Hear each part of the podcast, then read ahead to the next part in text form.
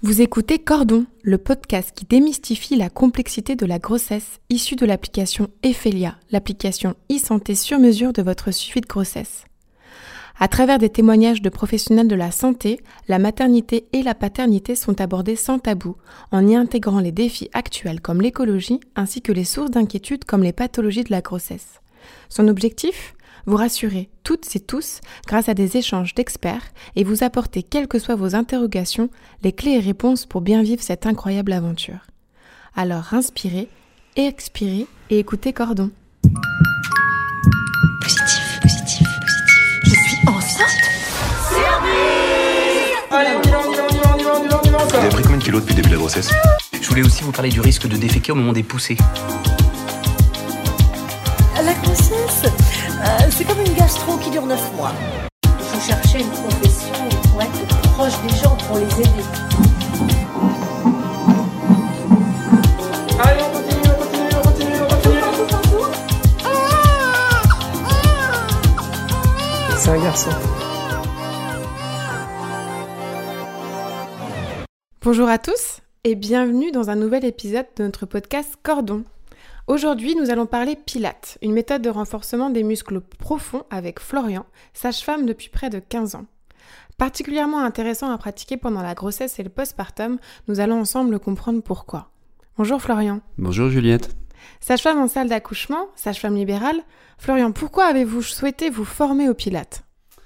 Avant tout, euh, notre formation euh, théorique euh, en tant que sage-femme, elle aborde énormément de domaines. Vous avez pu le voir dans les différents podcasts que vous pouvez écouter. Et on, a hum, un manque dans le travail de l'approche physique et il m'a manqué un lien, une continuité par rapport à l'avant, l'après-grossesse. Je cherchais quelque chose de plus euh, euh, physique et euh, qui intègre des conseils de posture, des conseils respiratoires qu'on retrouve dans certaines préparations à la naissance, mais cette capacité à aller chercher un petit peu plus euh, de travail profond, des chaînes musculaires profondes, a vraiment un intérêt sur euh, euh, la statique, euh, la posture au quotidien. On va voir un lien sur euh, la dynamique obstétricale derrière aussi, et euh, une connaissance globale aussi du corps chez la femme.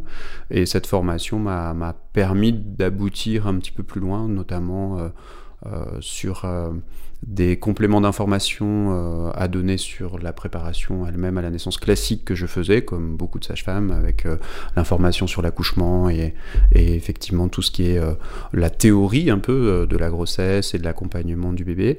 Et cette approche apportait aussi une dynamique euh, euh, un peu plus euh, un peu plus physique et les femmes sont en demande de euh, d'exercice physique pendant la grossesse et on verra que ça a un lien très fort avec l'après aussi accouchement. Co- Une espèce de côté endurance.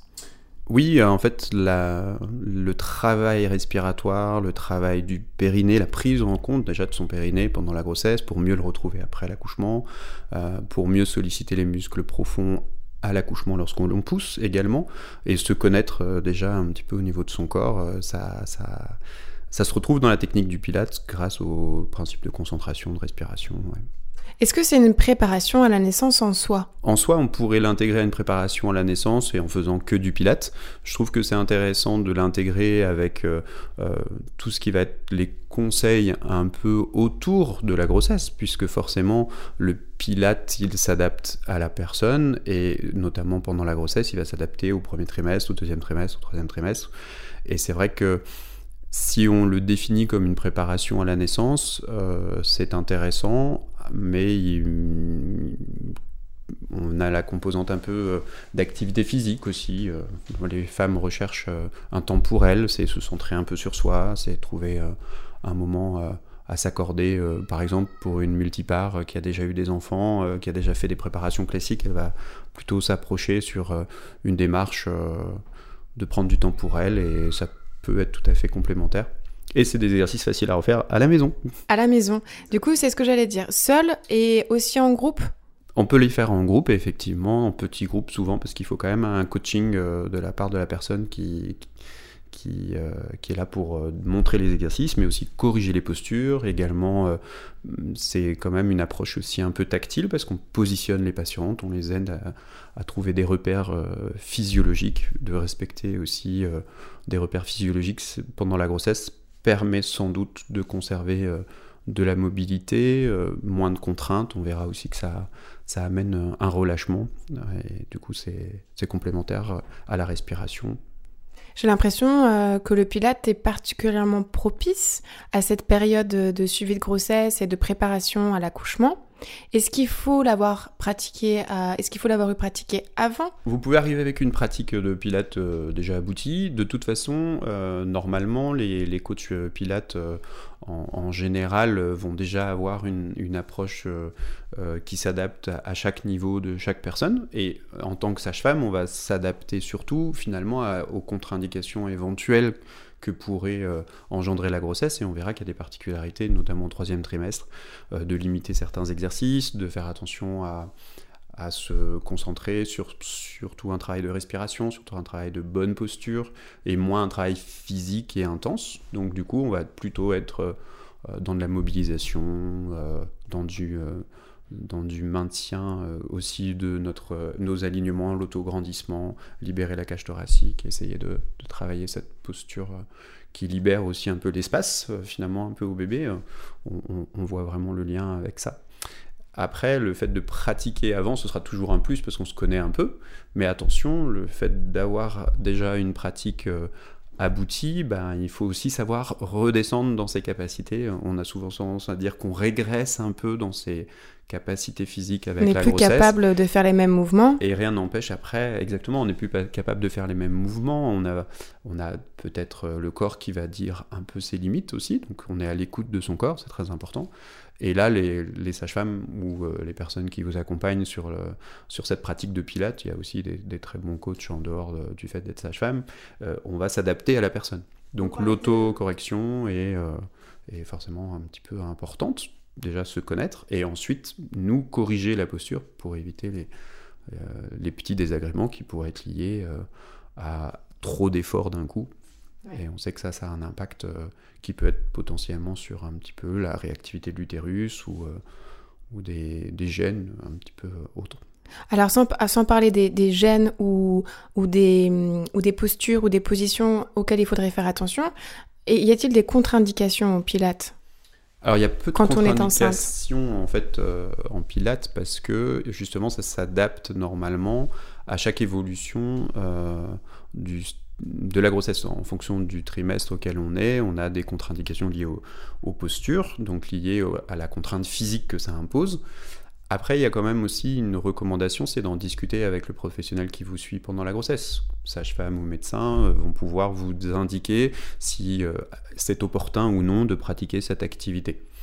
Euh, bien sûr que quand même toute activité physique est plutôt conseillée à une femme enceinte, que ce soit de la natation, que ce soit du yoga, que ce soit même faire un peu de vélo, euh, pourquoi pas.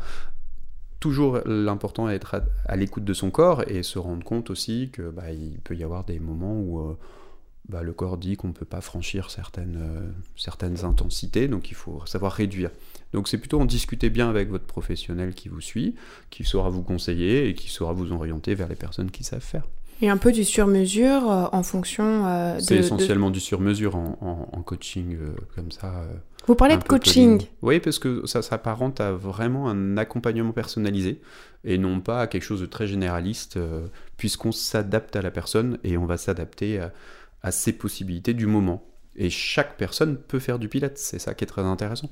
On se retrouve avec des gens qui vont découvrir la discipline et qui finalement vont peut-être pas aller euh, jusqu'à un aboutissement euh, de beaucoup euh, de postures, elles vont peut-être en maîtriser quelques-unes, des basiques, mais qui vont lui faire, leur faire du bien, qui vont leur permettre de se sentir à l'aise, se centrer un peu sur elles, comme on disait tout à l'heure, et puis peut-être aussi tout simplement d'être bénéfique pour pour elles, pour avoir envie d'aller un petit peu plus loin après l'accouchement, peut-être d'intensifier, leur pratique. Euh, ça, c'est, après, c'est un choix après, euh, qui peut être intéressant. Du coup, vous parlez de reconnexion avec son corps, qui est particulièrement intéressant au moment de la grossesse, puisque le corps va subir des modifications physiologiques. euh, ce temps de postpartum, comme vous dites après, il est important aussi, on en parle un peu moins. Alors, la- le postpartum, il est souvent mis de côté par la femme parce qu'elle est très occupée avec son bébé. Euh, c'est vrai que quand vous allez demander à, une patiente qui a accouché euh, quelle est sa, priorité et puis le, temps passé euh, avec son enfant, hein, c'est quand même la grande majorité. Puis après, le temps libre, elles l'ont moins pour elles. Donc, la période de la rééducation périnéale est un, moment important qui permet de d'engendrer aussi une, démarche de se recentrer un peu sur soi, une réacceptation de son corps qui a subi quelques modifications après quand même une grossesse d'une part, un accouchement ou une césarienne d'autre part, et donc la pratique de rééducation du périnée qui va se faire euh, avec des professionnels euh, kinés ou sages-femmes pour aller jusqu'à récupérer des capacités euh, fonctionnelles déjà, et puis ensuite on va intégrer un renforcement avec le pilate, ça permet d'aller chercher un petit peu plus loin que juste un réveil entre guillemets euh, on-off de son périnée, mais on réintègre le périnée à l'effort, on réintègre le périnée à ses postures, et ça travaille aussi tout le côté préventif. Donc c'est intéressant pour, euh, des gestuels du quotidien, se corriger ses postures au quotidien avec son bébé, les réalignements du bassin, on- en parlera pas mal de, ça dans Au final, en tant que sage-femme libérale, vous vous servez de cette pratique tous les jours. On essaie de moi j'essaie en tout cas de l'intégrer le plus possible parce que je trouve que c'est une démarche euh, globale qui est intéressante. Après, il n'y a peut-être pas cette seule technique non plus. hein. Il y a, d'autres manières de faire. Il y a des gens qui vont se centrer euh, sur euh, de la sophrologie, qui vont se centrer sur des approches différentes. Moi, c'est ma sensibilité qui m'a plu et je suis allé un peu là-dessus et ça ça m'a un peu passionné. Donc, euh, donc c'est chouette. ouais. En tant que sage-femme libérale, vous l'utilisez et quand vous êtes en salle d'accouchement, est-ce que vous avez l'impression que vous, que vous pouvez aussi l'utiliser? Est-ce que ça peut avoir un impact, par exemple, chez des femmes qui l'ont pratiqué, sur l'efficacité des poussées, sur la respiration? Alors, en, en tant que sage-femme en salle d'accouchement, on va forcément avoir un, rôle d'accompagnement et puis euh, là aussi un petit peu pour les guider dans comment trouver des positions, pour se soulager par rapport à la douleur. Donc ça, c'est forcément en lien avec déjà ce qu'elles ont pu apprendre comme position si elles ont fait du pilate avant. Donc c'est toujours bénéfique. En, en cours de préparation, moi j'intègre aussi beaucoup le papa pour essayer d'avoir euh, le conjoint qui puisse euh, être disponible et du coup qui va peut-être aider à positionner euh, sa femme lorsque euh, elle arrive plus parce que la douleur euh, la bloque et tout ça. Donc on est sur des étirements, on est sur ce genre de choses. Donc si elle se connaît forcément un petit peu, bah, à part le pilate avant, c'est toujours intéressant. Après, est-ce que ça favorise un engagement des muscles transverses profonds abdominaux pour pousser efficacement? Ça, je pense que oui. Je pense que le fait d'avoir travaillé sa respiration efficacement au niveau thoracique, c'est-à-dire en, libérant de l'espace au niveau de la cage thoracique, euh, lorsqu'on a des contractions, on a plus de fluidité euh, aussi dans la gestion de la douleur, et, puis dans la poussée, certainement que ça peut avoir un impact. Si on a un peu fait d'exercice physique pendant la grossesse, on sait que ça a forcément euh, un vrai bénéfice.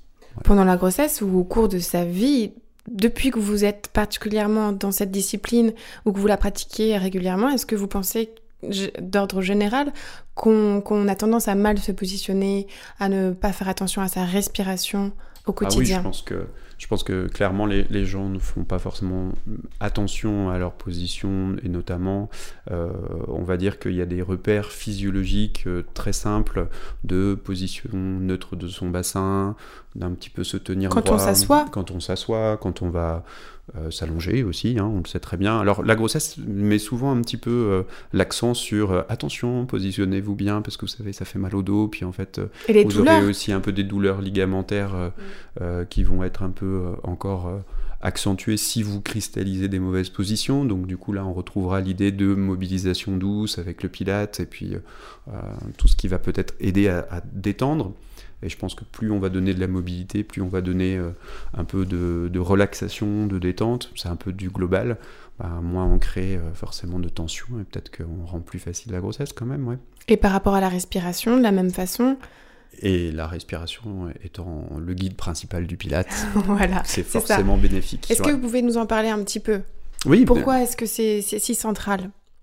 Alors, ça permet de se concentrer sur euh, les alignements et notamment lorsqu'on va faire une respiration en pilate, on va travailler avec une inspiration thoracique.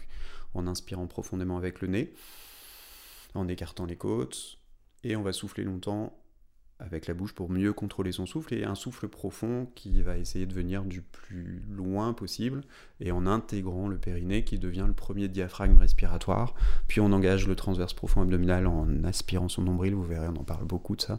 Et ça fait partie des outils visuels d'autograndissement. Alors on peut parler euh, de fermeture éclair, on peut parler d'autograndissement. Et forcément, on va dire que la respiration, si elle n'est pas suffisamment maîtrisée, on n'aboutit pas à un pilate, euh, bah, je dirais, euh, complet. Ça, c'est certain. Il faut être concentré aussi, c'est-à-dire qu'il faut savoir euh, ce que l'on fait et être dans l'instant présent et avoir une, volonté de, rester un petit peu dans cet exercice-là, sur des répétitions, parce que c'est des travails d'exercice, de posture, avec des repères qu'on peut faire assis, qu'on peut faire sur un ballon, on l'utilise beaucoup pendant la grossesse. On va le faire aussi au sol, allongé, on va le faire sur le côté. Ça ne demande pas beaucoup d'accessoires. Ça demande très peu d'accessoires. On peut le faire avec un tapis de gym simplement ou même juste un tapis chez soi. Bien euh, prendre le temps de s'accorder du temps pour soi, pas d'accessoires superflus. Euh, on peut le faire n'importe quand. n'importe quelle heure. Dès qu'on a un petit moment. Euh, c'est bénéfique de toute façon de travailler sa respiration, ça je pense que tous les intervenants de la grossesse vous le diront. Mais en plus, le côté physique, se faire un, peu, un petit peu du bien, c'est pas mal. Est-ce que vous avez l'impression que de plus en plus de mamans soient intéressées par cette pratique? Comment est-ce que vous voyez évoluer euh, le Pilate dans les prochaines années? Alors, je pense que le pilote, euh, si on l'intègre à, déjà les recommandations euh, liées à la grossesse de garder une activité physique euh, régulière, donc que ce soit la marche, que ce soit, comme je vous disais, la natation, et pourquoi pas le pilate, si ça pouvait se développer, bah, c'est super intéressant, parce que je pense que c'est tout à fait une discipline adaptée à la grossesse lorsque l'on va respecter certains principes de ne pas forcer, d'être à l'écoute de son corps et d'être coaché. Florian, j'ai envie de vous poser une question. vous, sage-femme depuis euh, près de 15 ans euh, en salle d'accouchement, notamment, vous en avez vu euh, des bébés, vous en avez fait naître des enfants.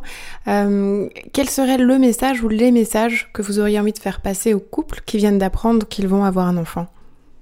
Alors déjà, c'est prendre le temps de prendre l'information parce que c'est souvent à la fois très attendu, c'est à la fois surpris. Il hein, ne faut pas s'oublier que de temps en temps, on, s'y attend pas. Donc euh, prendre le temps déjà de, de, comprendre ce qui arrive, se centrer un peu sur soi, c'est le moment d'un peu s'informer peut-être, bien sûr. Alors du coup, forcément, le lien avec le professionnel de santé qui va vous conseiller, vous rassurer en début de grossesse. Et euh, c'est le moment de se recentrer sur euh, ce qu'on cherche aussi à, vivre pendant cette grossesse, donc s'informer euh, de ce qui est possible de faire en termes de préparation, en termes d'accompagnement, en termes de choix de lieu d'accouchement, en termes, en termes de, différents... voilà, un peu de, réfléchir à son projet de naissance? C'est un peu ça, oui, oui, oui, forcément. Alors après, est-ce que c'est tout de suite le moment de le faire? Pas forcément, mais déjà on vit un peu l'instant présent. Et il faut être un peu contemplatif. Euh, de la grossesse, c'est quand même assez court.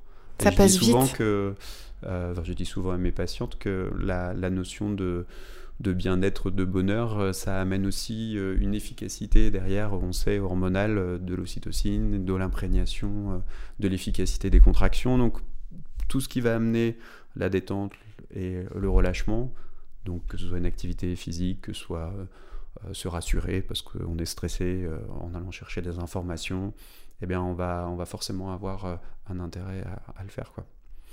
Après, chaque personne aura un projet, une attente, un vécu, un vécu différent effectivement, et donc c'est là où il faut être très respectueux de, chaque projet de chacun, mais c'est une porte ouverte à pas mal de choses, ouais. Et profiter. Oui, profiter, euh, être un peu contemplatif, euh, un peu de cette moment, euh, ce moment qui peut être pas évident, bien sûr, on en est tous conscients, mais il faut toujours essayer de voir le côté positif de la chose. J'ai une dernière question pour vous, Florian. Le podcast s'appelle Cordon. Qu'est-ce que ce mot vous évoque?